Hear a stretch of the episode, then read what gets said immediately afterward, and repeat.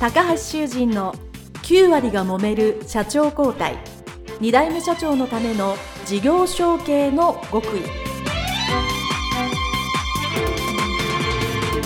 この番組は2代目社長専門経営コンサルタント高橋修人が経営に悩んでいる2代目社長やこれから社長になる後継者に向けて経営力を伸ばし会社を引っ張れるリーダーシップを身につけるための番組ですこれまで数百社をコンサルティングした実績から2代目社長ならではの悩みを知りその解決のための独自理論によって2代目社長もまた従業員も幸せに仕事ができることを目指した内容です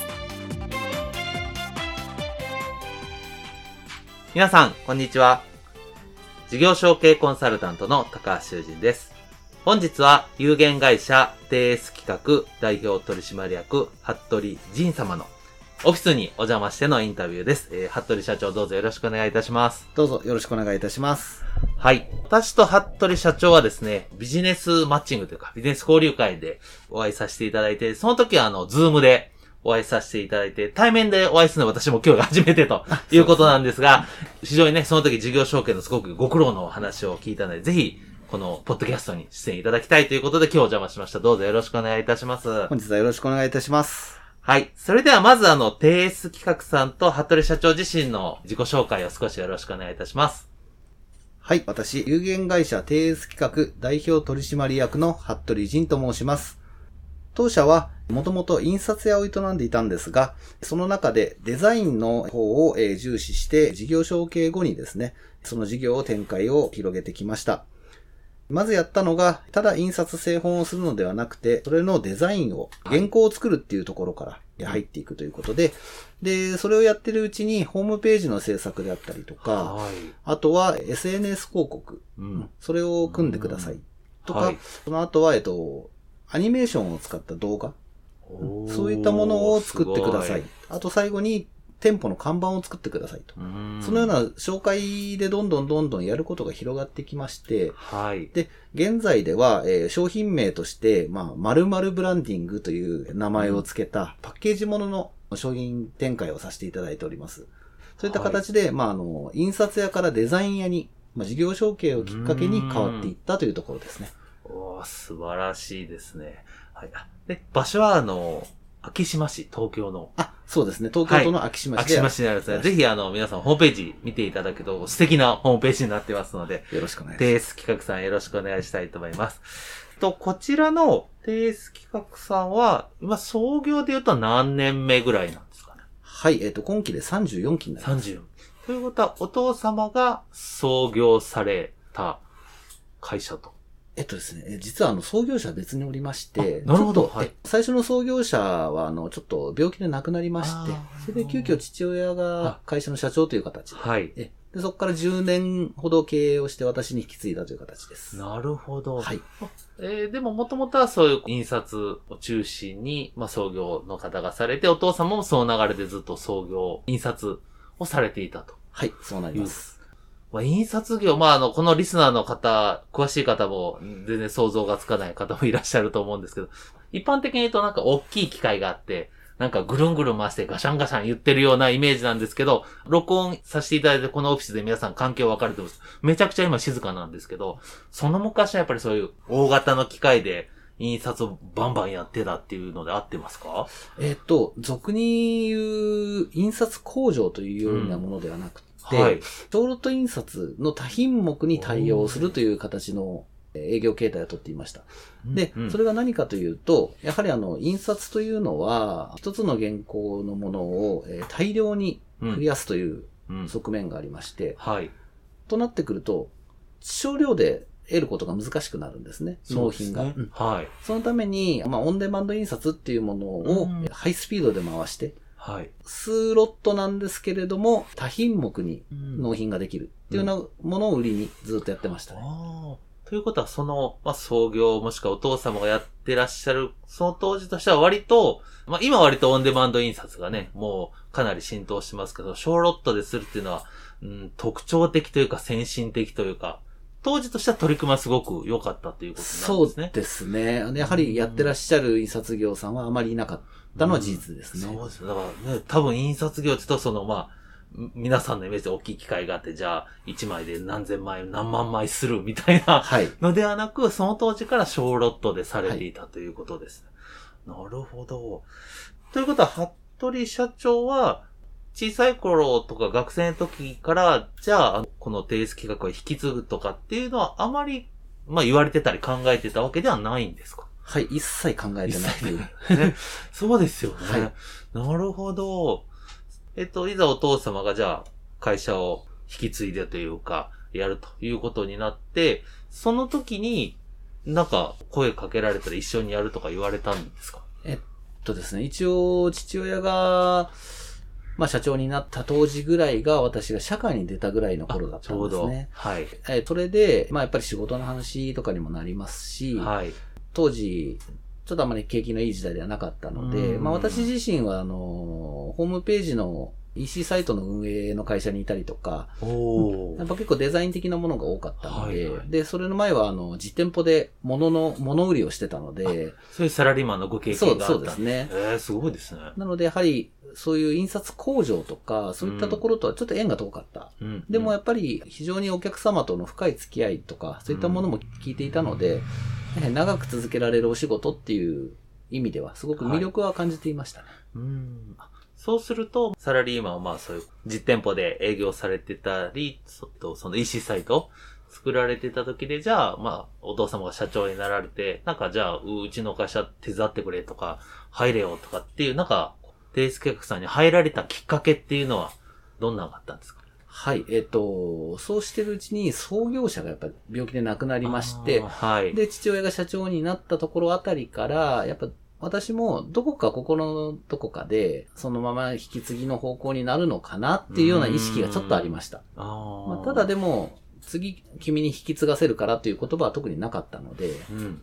で、ある時、まあちょっと転職を考えた時に、はいまあちょっと会社引き継ぐ方向の道筋もいいなと思って、うん。まあ私の方から、あ。え転職してきたという感じですね。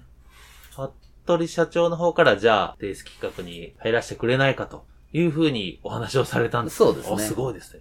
ちなみに覚えてたらで結構なんですけど、はい。入らせてくれと言われた時にお父様ってどんな反応でした？やっぱあの、どこかちょっと嬉しそうな感じもありましたよね。はい。うーんそうですよね。なるほど。いや、すごいですね。で、とはいえですね、まあ、あの、それぞれサラリーマンご経験があって、まあ、こういう、入ろうと思うとは自分なりにこんなんできるんちゃうか、あんなんできるんちゃうかと思いながら入られたと思うんですけど、いざまあ、この現場に来ると当然思い描いたのと違う部分があったと思うんですけど、まあ、10年ぐらいって、あの、お父様が10年ぐらい社長をやられたということは後継者時代が10年ぐらいあったと思うんですけど、はい。まあその当時、まず入られて、なんか驚いたことっていうか、その想像と違ったことっていくつかあると思うんですけど、どんなことがありましたか？やはりですね、もうひたすらに、まあ同じことの繰り返しなので、はい。で、まあただそれでも、まあ大手メーカーさんの下請けだったものですから、はい。取扱説明書を制作制作するという仕事だったああ、ので、なるほど。はい。それはそれで回っていたんですね。そう、そうんなんかそういうこう安定的なそうですね、感じがしますえねえ。はい。非常に毎日ドタバタと、あのー品物を作っては納品してっていうのを、うんまあ1日2回納品に行っていたので、おお すごいですね。午前と午後で、あの、はもう、発注サイクルがあるみたいな状態。へえ組まれていましたそでれは忙しい。ただし、同時に、これ新しいことできないなって思ってたんですよ。もう、現場も含めても、それでもうみんな精一杯フルパワーっていうことですね。そうです余裕がない状態ですねえ。確かにそうですね。なので、あの、私はずーっと、まあ、あの、父親の方の頭の中にはあまりなかった可能性はあるんですけど、まあ、あと一緒に当時いた同年代の社員とかも、には全く頭にはなかったはずなんですが、もしこれ下請け切られたらどうなっちゃうんだろうね？っていう話ですね。えっと、そした、それは一社さんだけだったんですか、えっと複数社長あった。当時お付き合いいただいてたのがなんとなんと2社なんです。二社。なるほど。それで売り上げのほとんどその二社はい。から、非常に危険な状態。確かに、まあ、二つ同時は、まあ、さすがにないと思いますけど、じゃあ、一個がもうええわっいいですよって言われる可能性はゼロじゃないですか、ゼロじゃないですね。はい。そうすると一気に売り上げが半減してしまう。それは恐ろしいですね。そうですね。あの、背筋が凍る思い。背筋が凍りますね、それは。で、そういう状態で、はいやはりあの、まあ、私の頭では、今安定してるこの時に新規開拓をしなければならない。そうですね。はでも、それをやったら納品スピードが落ちるわけですよ。い。当然作業量が減るのではいそれをやはり極度に嫌っていたんですね。まあのそうですね。んそれは確かに。うですが、それをやらずしてっていうところで、ひまあ、やっぱぶつかるわけですよ。ーん。やっぱそこは言ってることはどっちも正しいので難しいですね。そういうところなんでですよね。っていう感じですねうん。まあ、入ってからそうですね、下積み時代はやっぱずっとそれの考えの違い、ギャップ、うんそこら辺がやはり争点のメインというか。なるほど。はいじゃあもうそれはかなり、答えないですもんね。今日の仕事が大切だろうっていう話と、未来の仕事を作んなきゃどうすんだよって話は、どっちも正しいですからね。その通りです。これは決着つかないですよね。ええ、あの、鶏が先か卵が先かの話なんですよ。そう。まあでも確かにおっしゃる通り、ね、その困ってからやるのでは遅いので、やっぱ事前に準備しとくっていう意味では、やっぱ未来の仕事を作りたいって気持ちは、多分これを聞いてるリスナーの、もう僕も後継者時代ですね。あの、とりあえずもう、その仕事を、次の仕事を作っとかないとダメだと思って、いくつか、あの、元々の事業以外もして、まあ失敗の方が多かったんですけど、まあでもその気持ちはすごいわかります。まあ、理由としては、私あの、やっぱサラリーマン時代は、えっとどっちかというと小売りだったんですね。うん。毎回毎回お客様が違うわけですよ。はい。はい。これは、どちらかというと、未来にお客様がいなければっていう考え方になるんですね。うん。で、対して、まあ、私どもの球体の定数企画では、あの、もうお客様は安定的に、まあ、デバイスの一つとして動いていた。うん。もうこれは全く対極の位置にあるものですから、はい。まあ、それはそれで、そ、とてつもなくいいお客様なんですが、そうですね。はい。まあ、対策は打っていかないといけないのは事実。うん。なるほど。とはいえ、まあ、そういう中でお仕事をされてて、はい。まあ、その入ったばかりから、まあ、そう2年とか3年とかはい。進んでいくと、まあ、そうばっかり言っててもしょうがないから、じゃあ、後継者自体に、じゃあ、こういうことをしたら、その先の、あの、社長、まあ、当時のお父様が納得してもらったり、こうしたらできるんちゃうかなっていうこと。で、こうなんか、特にご自身でなんか身につけた能力とか資格とか技術とか、なんかどういうのをこう、未来のためにこう勉強というか、はい。されてましたか？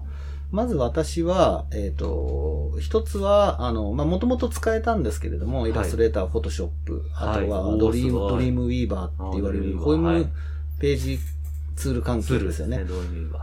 使えはしましたが、あえてもう一度学校に行きました。すごい。仕事の後にですね、まあちょっとその学校に通って、うんで、夜ね、夜間やってるのありそう、そうですね。はいまあ何がしたかったかっていうと、もう100%自分のコントロール下にそのツールを置けるようにする。どんな要望が来てもできるっていううん知識をまず持っていないと、まあその手のプロとして言えないっていうのがまず第一。うんうんやはりそれを使えることにななることによって、例えば当時って意外とアナログで、うん例えばあの、そうですね、えー印刷のデザインとかをはい。下手するとあの、コピー機で取って紙で貼って作ってるっていう、あのー、福笑いですよね。はい。はい そそうなんですか？意外とあったんですよ、当時それが。あの、なんか、うちの会社で昔素人的に作ってたチラシがなんかそんなんですけど、はい。原案的にはそういうこともあったんですね。かつてはやっぱそうやって作っていましたし、はいまあ相当昔の話ですが、うんでも、イラストレーターってそういうことを電子的にできるソフトうんのうん超発展版なので、そうですね。まあ、それができるようになることで、まあ非常に原稿制作の範囲はかなり広がっていく。うん。それは事実ありました。はい。なので、まあそこはかなり変わっていったで、っていうことですね。まああとは応用で、あの、原稿の修正とかもできるようになりますので、うんまあお客様もそこの点ではかなり喜んでくださったかなと。そうですよね。まあ、ここをちょっと色変えてとか場所変えてって言ったら、割とね、当然、素早くできます、そうですね。で、もう一方学んだことが、はい実はあの、経理だったりとか、はい。そういう決算とかに出てくる言葉ですよね。うん、うん。そういった言葉のお勉強はかなりやりました。やはり、どうしても企業対企業のお話をしなければならない。やっはいぱそこでの経験は必要ですから、うんまあ、あの、それは前職時代からちょっとバイヤーとかをやっていたので、なるほど。やっぱ商法的なところとか、そういったところはもう一回おさらいをしておく必要があるだろうなと思って、うん契約書とかの書き方はい。とか、そういったところです大切ですね、契約書ね。ええはい。そういったところは、あの、ちょっと独自でやっておりましたね。おー、はい素晴らしいですね。ね、そういうこう技術を高めたり知識を得るっていうのは、やっぱその、学んでおくにね、まあ社長になる前に学んでおくっていうのは大切だな。そうだと思いますね。その社長になる前で、その後継次第で、じゃあそういうのやってみて、なんかこういうちっちゃいというか、ちょっとしたでもいいんですけど、なんかこういう成果を出せたっていうのが、何か思い出すことありますか？そういうのをやってて、こういうのができたな。やはりですね、当時はできなかった、はい。例えばお客様の原稿をそのまますり出すと、本の表紙とかの位置がおかしくなるケースってあるんですね。はい。そういった時を、あの、完璧な割合というか、あの、版の位置というか、うんうんうんそういったことの調整だったりとか、はい。そういうことはかなり要因にななりましたし、うんそうですね、そういったところから入っていって、本、あの、印刷物の納品するもののクオリティは相当上がったのは事実だと思いました。それは既存のあの、その、大きい取引先の2社さんはい。に対して、そういう、こう、品質も上がったし、多分スピードも上がってると思うので、ですね。どちらからも喜ばれた。そうですね。っていう、おー、素晴らしいです。いいですね。もうそういうのはやっぱりね、そう、長く続けていく上で信頼が高まるっていう意味では、すごく大切ですもんね。はい。そういうのはあったと思いますね。はい。はい。ありがとうございました。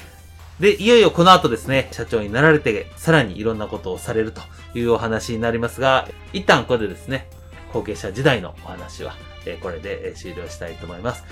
有限会社提出企画、え服部仁社長のインタビュー前編でございました。えここでは一旦お別れしたいと思います。どうもありがとうございましたあ。りがとうございました。